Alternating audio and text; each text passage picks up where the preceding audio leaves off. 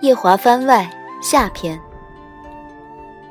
那一年，千顷瑶池，浮叶灼灼，他挚爱的女子当着他的面，决绝地跳下了九重垒土的诛仙台。又两万多年匆匆而过，他便要到五万岁了。九重天上千千万万条规矩，其中有一条，说的是生而非仙胎，却有这个机缘位列仙力的灵物们，因违了天地造化生的仙，须得出七情戒六欲，才能在天庭逍遥长久的做神仙。若是违了这一条，便要打入轮回，永世不能再升仙上天。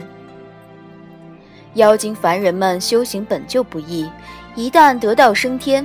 皆是战战兢兢守着这个规矩，没哪个敢把红尘世情带到三清幻境中来的，活得甚一板一眼。其中活得最一板一眼的，成了这一派神仙的头。这个头在规矩上的眼光向来很高，连就这个头也承认。论起行事的方正庄严，为人的持重冷漠，三十六天里。没哪个比得过上不过五万岁的太子殿下夜华。他三叔连宋找他喝酒，时不时会开他两句玩笑。有一回佐酒的段子是九重天底下月亮的盈亏，从月盈月亏变到人生圆满，连宋被他噎了一回，想抢些面子回来，似笑非笑拍了拍他的肩头道：“你这个人。”自己的人生尚不圆满，却来与我说什么是圆满？你纸上谈兵谈得过了些。他转着酒杯道：“我如何就不圆满了？”连宋立时接过话头，端出一副过来人的架子，做沧桑状道：“观星台上夜观星象，单凭一双眼，便能识得月值盈亏。”三清幻境，歪头晃一晃，立了情滋味，才能识得人生之盈亏。连宋这么一说，他这么一听，听完后只淡淡一笑，并不当真。他从未觉得情这玩意儿是个多么大不了的东西。这趟酒饮过，七月底，天君令他下界降服从大荒中长起来的一头赤焰金泥兽。说这金泥兽十年前从南荒迁到东荒中荣国，凶猛好斗，肆虐无忌，令中荣国十年大旱，千里焦土，举国子民颠沛流离。中荣国国君本是个难得的好脾气，可第十个年头上，这金泥兽看上了国君的妻，连个招呼没打，就将王后掳到了洞中，染指了。架不住难得好脾气的中荣国国君也怒了。这一怒，便抹了脖子，一缕幽魂飘飘荡荡敛入了幽冥司，将这头金泥兽的罪行一层一层告了上去。赤焰金泥兽的名气虽比不上饕餮、穷奇一干上古神兽，能耐却丝毫不输他们。天君单令他一个人下界收服这畜生，也存了打磨他这个继承人的意思。他与赤焰金泥兽在中荣国国境大战七日。天地失色之际，虽将这凶兽斩于剑下，却也因力竭被逼出了原身。他那原身本是威风凛凛的一条黑龙，他觉得招摇，便缩得只同得小蛇般大小，在旁边的峻极山上找了个不大起眼的山洞。峻极山遍山头的桃树，正是收桃的季节。他在山洞里头冷眼打量一番，缓了缓，便一闭眼睡了。这一场睡睡得酣畅淋漓，不晓得睡了几日。待他终于睁开眼，却发现现今处的地儿全不是那个湿哒哒的山洞了，倒像是凡人造的一间茅棚。这茅棚摇摇欲坠，配上一扇更摇摇欲坠的小木门，令人情不自禁觉得，一推那木门，便能将整间茅棚都放倒。屋外野风过，带起几片树叶子的沙沙声。小木门应声而开，先是一双鞋，再是一身素衣，然后是一张女子的脸。多年修得的持重沉稳被狠狠动了动，他脑中恍惚了一下，面前女子窈窕的身姿，同不晓得什么似乎埋在记忆中的一个模糊背影两相重合。一股难言的情绪在四肢百骸化开，那滋味像是上辈子丢了什么东西，一直没找着，历经千万年过后，终于叫他找着了。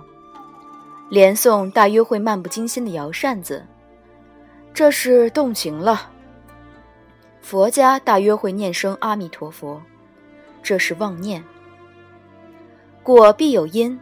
他记不得的是，七万年前，墨渊以元神祭东皇中，他被一个嘶哑的声音唤醒，那声音无尽悲痛：“师傅，你醒一醒，你醒一醒。”一遍又一遍，在他耳边摇绕不去。纵然唤的不是他，他却醒了。那声音的主人正是他眼前的这个女子。这个女子，她那时画了个男儿的模样。她叫思音。他盘在床榻上，像被什么刺中一般，本是古水无波的一双眼，渐渐掀起黑色的风浪。那女子左右端详了一会儿，哟了一声，欢快道：“你醒了。”又来摸他头上的角，摸了一会儿，满足道：“我认识的几条蛇，没哪条长得你这么俊的。”你真是条不一般的蛇，头上居然还长了角，你这个角摸起来滑滑溜溜的，嘿嘿，手感挺好的。他垂了垂眼眸，只静静瞧着他。纵然他其实是条威风凛凛的黑龙，但这女子孤陋寡闻，大约没见过龙，只当它是条长得与众不同的小蛇，于是想将它驯养成一条家蛇。家蛇有许多好处，譬如，他会将它抱在怀中同它说话；他会用那双柔柔的手捏了食材放到他嘴边喂它；他会分给他一半的床铺，夜里让他躺在他身边入睡，还给他盖上厚厚的被子。他想，他大约从未养过蛇，不晓得蛇是不用睡在床榻上，也不用盖被子的。当然，龙更不用。许多夜晚，他会在他入睡后画出人形来，将他搂入怀中，在第二日他醒来之前，再变回一条小黑龙。他不会染布，穿在身上的一概是素服，比天上那些女神仙穿的云缎彩衣朴实的不晓得差了几重山。他却觉得这些素衣最好看，他给她起了个名字，叫素素，素素，素素。转眼便是九月，四海八荒，桂花余香。在袅袅桂香中，素素又捡回来一只刚失了小崽子的母老瓜，整天忙着给这只老瓜找肉吃，操在他身上的心便淡了许多。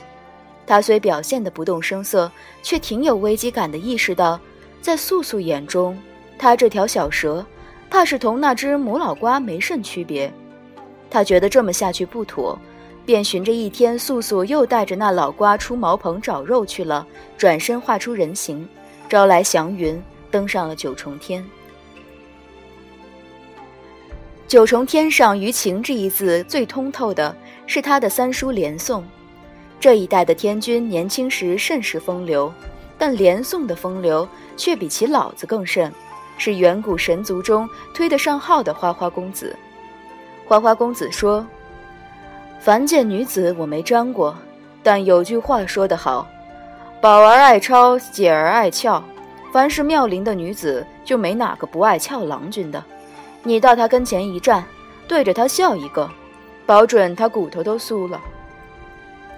他喝了口茶，不置可否。花花公子又说：“自古美人爱英雄，要不你做出个妖怪出来，放到那山上去吓一吓他。”吓得他魂不守舍时，你再持着清明剑，英姿飒爽冲出去，将那妖怪打死。如此，你便成了他的救命恩人。他无以为报，自然只能以身相许。他将茶杯放在桌上转了一转，轻飘飘道：“哪日我清闲了，帮你做个妖怪去吓吓程昱。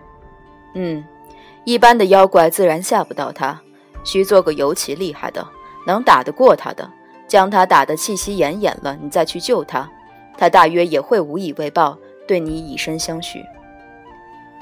花花公子干笑了两声，摇着扇子无奈的叹息：“美人计你瞧不上，英雄计你又心疼他，怕将他吓着了，那不如反过来使个苦肉计，你自己插自己两刀，躺到他家门口，他不能见着一个大活人死在自家门口，自然要勉力将你救上一救。如此，你为了报答他，伤好后硬留下来与他为奴为仆，缠着他。”他能奈你何？茶杯搁在桌上，哒的一声，他以为此计甚好，真用上苦肉计，也无需当真砍自己两刀。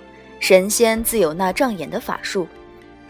他同连宋这一顿茶喝完，立时转下云头。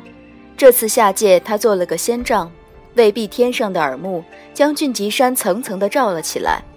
落到素素的茅棚跟前，他捏了个诀，比照着当年飞升上仙时身上受的伤，将自己弄得浑身血淋淋的。这个计策果然很成功。素素推开那扇摇摇欲坠的小木门，一眼见着他，十分惊恐，立时将他拖进了茅棚中。素素止血的法子十分笨拙，他躺在床榻上，侧身瞧着他满头大汗、鼓捣草药的背影。觉得有点满足，但他是被惊吓的很了，上药的手抖啊抖的，一勺药汁儿大半都要洒在地上，剩下的一半有小半洒在他的袍子上，剩那么几滴，大约能有幸的捂得他的伤口。他瞧着他苍白的侧脸，微微抿起的嘴唇，良良心发现胸膛里软了一软，趁他转神添草药时动了动指头。令那做出来的伤口迅速自行愈合了。添完草药的素素回头见着他这好的飞快的一身伤口，压得目瞪口呆。他觉得他这目瞪口呆的模样挺可爱。素素不大放心他，留他在茅棚里休养几日，正中他的下怀。他不提醒他走，他便佯装不知。伤好了也绝口不离不提离开的事，直到第十二天的上头。第十二天的大早，素素端了一碗粥到他跟前，委婉表示，她一个弱智纤纤的女流之辈，养个把小动物倒不成问题，但要养活她一个大活人，着实有些困难。眼见着她身上的伤已经好的差不多了，大约也是时候该离开这里了。他一番话说得吞吞吐吐，显然下这么一道逐客令，令他有些不好意思。他端起粥来喝了一口。淡淡道：“你救了我，我自然是要留下来报答你的。”他连忙摆手道：“不用。”他没答话，只不紧不慢将一碗勉强能入口的粥仔细全喝了，才浇着眼巴巴的他，淡淡一笑，道：“若不报答你，岂不是忘恩负义？不管你受还是不受，这个恩我是必须得报的。”他脸色青了一阵，白了一阵。他托着腮帮瞧着他，觉得他这个死命纠结却又顾全面子、强撑着不发作的模样实在可爱。他完全没料到接下来他会说出一句比他方才那模样还要可爱一百倍的话来。他说的是：“你若非要报恩，不如以身相许。”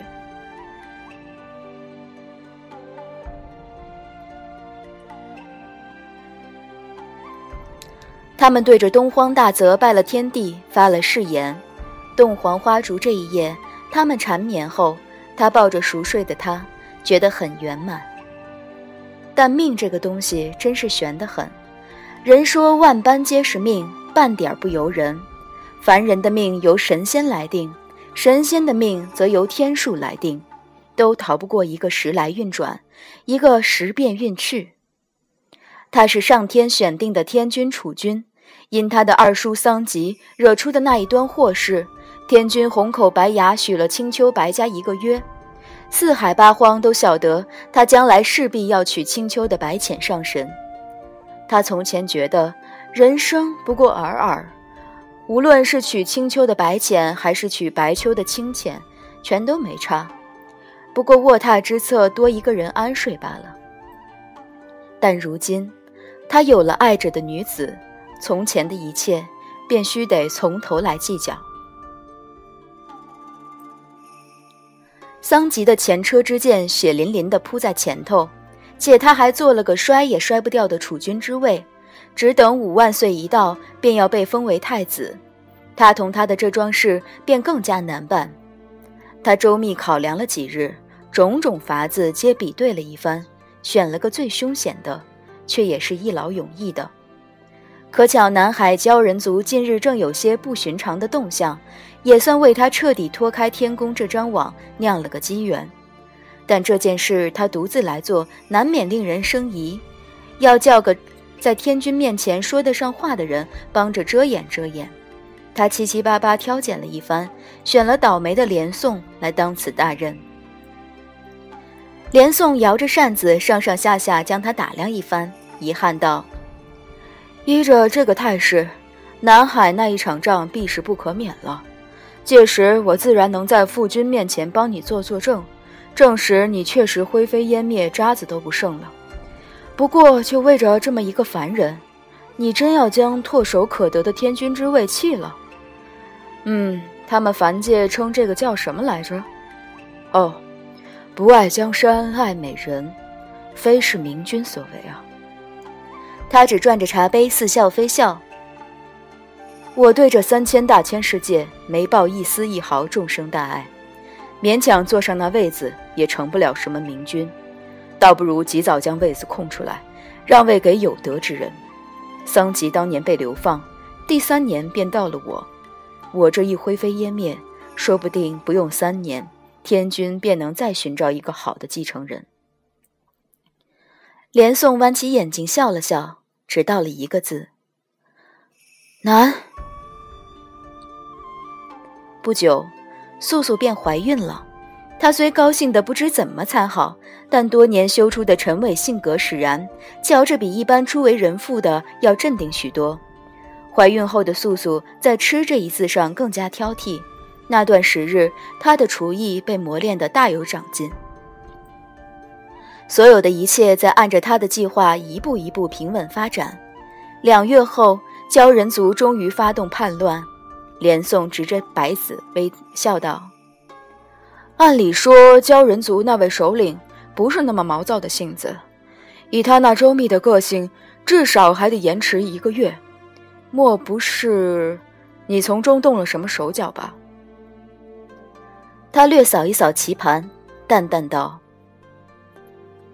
他们早一日将此事摊到明面上来，届时天君令我下去调停这桩事，我也多些胜算。”连宋将白子落下，哈哈大笑：“哼，你莫用那些冠冕堂皇的理由来糊弄我，主要是你那娘子怀了身孕，你等不及了吧？”他食指中指尖斜的黑子“擦”一声落到棋盘上，大片白子立时陷入黑子合围之中。他抬头轻飘飘一笑，道：“不过一箭双雕罢了。”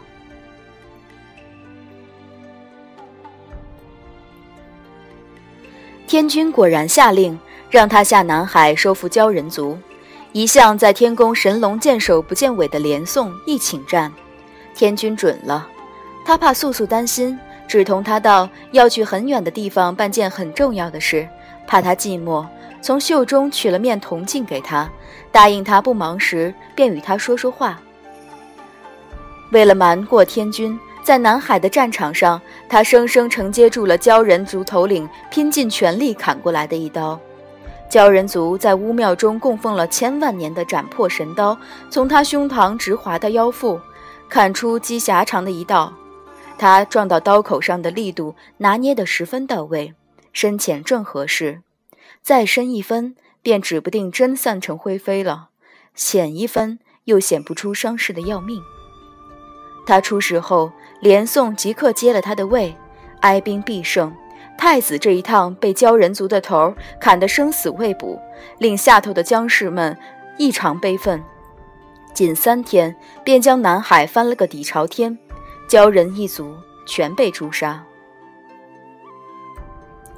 如此，只待连宋回天宫添油加醋，同天君报个丧，说他已命丧南海，灰飞烟灭，这一切便功德圆满了。只是他千算万算，没算到这个节骨眼上，素素竟闯出了他设在俊极山上的仙帐，一眼被天宫发现。他这场戏再没未雨下去，被抬回天宫那日，久旱的南海下了第一场雨。他活到这么大，从不晓得后悔是个什么东西。如今，他昏沉沉躺在紫宸殿的床榻之上，却十分后悔未将俊极山山上的仙杖再加的厚实些。他以为那时在南海伤的太重，连累下在俊极山上的那道仙杖缺了口，才叫素素闯了出去。他不晓得。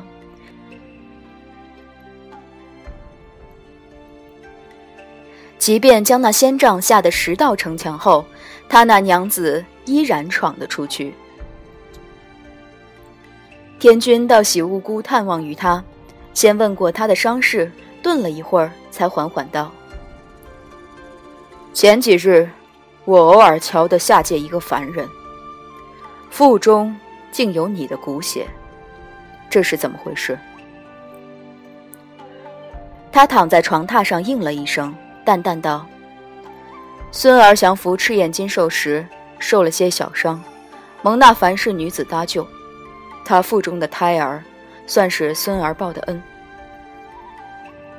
天君点了点头道：“既是报恩，倒也没什么。你未来要成我的衣钵，太重情却不是个好事。你只需记着这一点点，我便也没什么好操心。”她既怀了你的孩子，便将他接到天上来吧。他瞟了一眼床帐上盛开的大朵芙蕖，仍是淡淡的。将一个凡人带到天上，终不成体统。他本就身在凡世，何必带到天上来费事？他这个颜色很中天君的意，天君欣慰一笑，半晌却还是道。天家的孩子理当生在天上，流落到野地里，便更不是个体统。你身上的伤将养得差不多了，便将他接上来吧。他口中的体统，自然比不上天君提的这个体统。他其实晓得，这与体统不体统的没甚干系，大抵是天君不信他那一番说辞。桑吉当年将绍兴带回天上，若不是桑吉运气好，绍兴最后会落得个什么下场，他最明白不过。可如今他却不能不重蹈桑吉的覆辙，将他带进天宫。他那时便晓得，他与他再无可能。此后在这偌大的天宫中，他与他只能做陌路。他不能将他扯进这趟浑水，不能令他受半点伤害。他甚至有些庆幸，幸好他尚未爱上她。在这段情中，幸好只是他自己剃头挑子一头热。能在俊极山上得那五月的时光，即便将来他将他忘得干干净净，他也没什么遗憾了。三年，只要能保他平安度过这三年。待他产下孩子，天君没什么理由好将他再离继续留在天宫。届时，他便让他喝下幽冥司的忘川水，将他送回俊极山。他会活得开怀逍遥，在俊极山上自在终老。而他，只要能时不时透过水镜看看他，便心满意足了。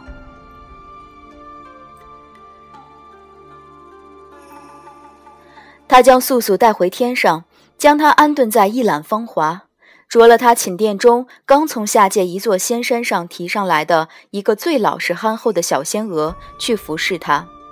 转眼两年过，这两年外头有眼色的都看出来，他这对这带上天的凡人并不大在意，天君也看出来了。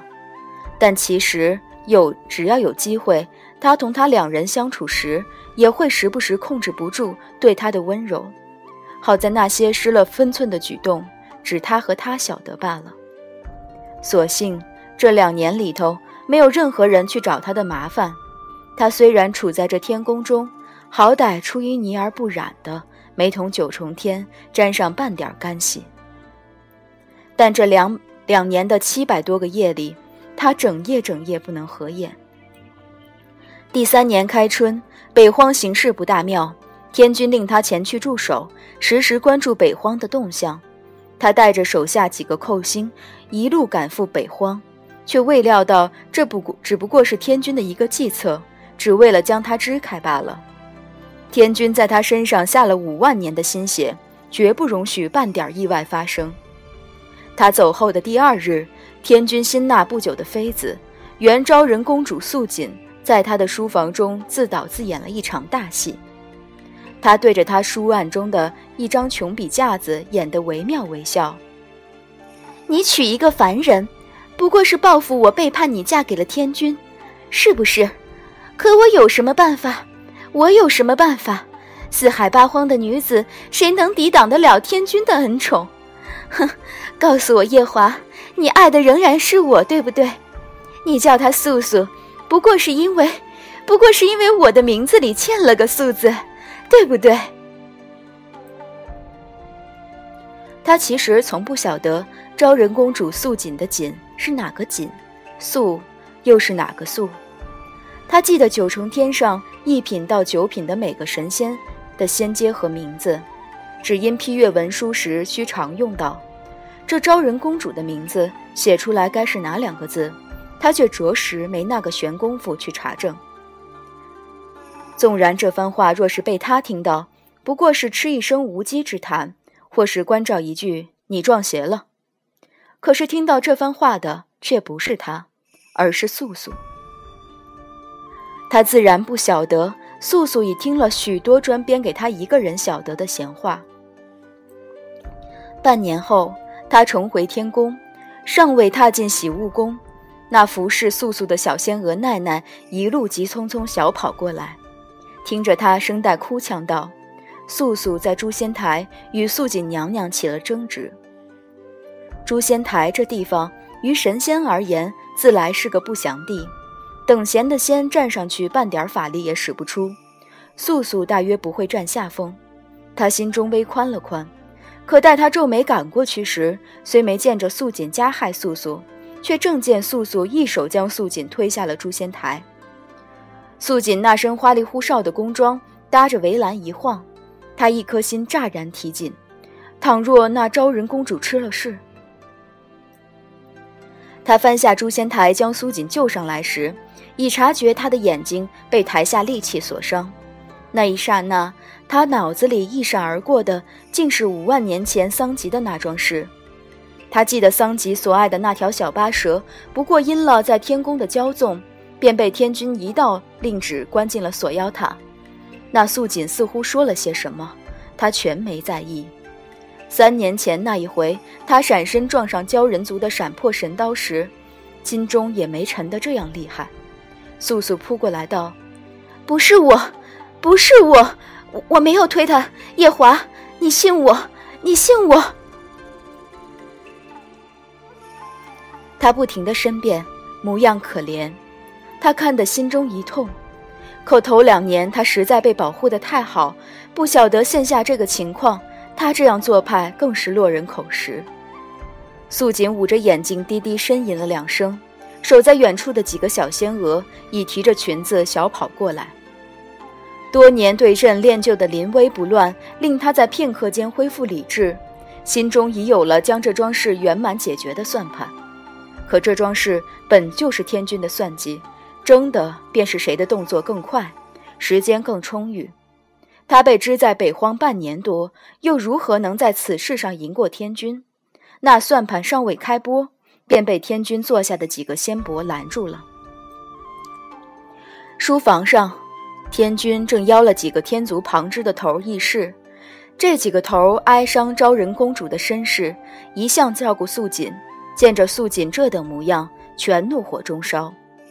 天君一派端严，坐在玉座上，喝了口茶，淡淡道：“素锦他是忠烈之后，何族老小皆为天地正道，抛了头颅，洒了热血。我天族本应该善待他，此番却让他被一介凡人伤得这样。此时不给个和玉的说法，未免令诸位卿家心寒。”他不愿将他扯进九重天上的这趟浑水，小心翼翼又小心翼翼，可终究躲不过。素锦应景地抽泣了两声，几个垂手立在一旁的头首领们都敢怒不敢言。天君仍端严地瞧着他，他一身帝王术，五成皆是从玉座的这老头处领悟，和着桑吉的事略略一想，约莫也揣测得出他在想什么。素素有否将素锦推下诛仙台，已无甚紧要。天君摆出的这出戏临近收官，他坐等自己这不长进的孙子不顾一切为那凡人开脱，激怒书房中立着的这几个他特特选出来的莽撞臣子，好借着下方几位臣子的口，将那凡人判个灰飞烟灭。他坐这高高的天君之位上。最晓得怎么对他的继承人才是好，怎么对他的继承人又是不好。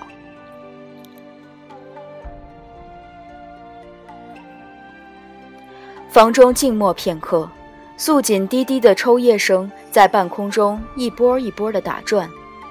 他双手握得泛白，却只恭顺道：“天君说的很是，方才孙儿也没瞧真切。”只听天妃说，素素这么做是无心之过。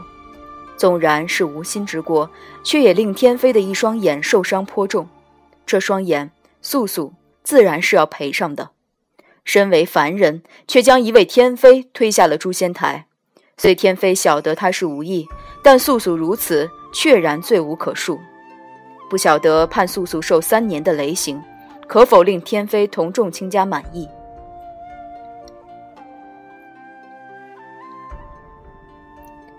天君等了半日，却没料到他会说出这么一番识大体的话。众臣子也无可挑剔，只得连呼太子圣德，无半点偏袒徇私。他们做臣子的十分满意。天君冷着一张脸，无奈点头，准了。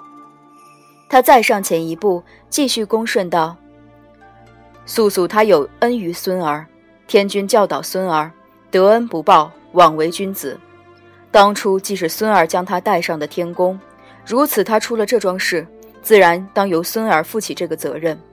他腹中还有孙儿的骨血，于情于理，孙儿都须得再求一求天君，让孙儿带他受了这三年的雷刑。他一套话说的句句是理，天君脸上没什么大动静，待他话毕，只低头喝了口茶，复抬头时面上一派祥和。再准了。他亲眼见着素素那一推，将素锦推下了诛仙台。裴衍是顺天君的半口气，顺素锦的半口气，顺那几个老头首领的半口气，但最紧要的却是将欠素锦的一分不少全还给他。神仙同凡人扯上干系，这本已乱了天数，便最忌讳纠缠不清。老天自会将这些纠缠理顺清，譬如素素欠素锦的，今日不还，老天总有一日会排一个命格在他头上，令他连本带利还个彻底。他最不愿他受到伤害，可他不晓得，纵然他有滔天的本事，也无法保他一个周全，因这个劫难，乃是他的命中注定。素素被剜眼后，他亦即刻前往第三十三天的神霄玉府，领纳雷霆万钧之刑。雷部主神九天应原身雷声，普化天尊刚言正直，丝毫没因他是太子便有水放水。那成军的雷霆丝毫也伤不了人命，但每一道落到身上，却痛苦如元神被瞬间撕裂，是个安全又折磨人的刑罚。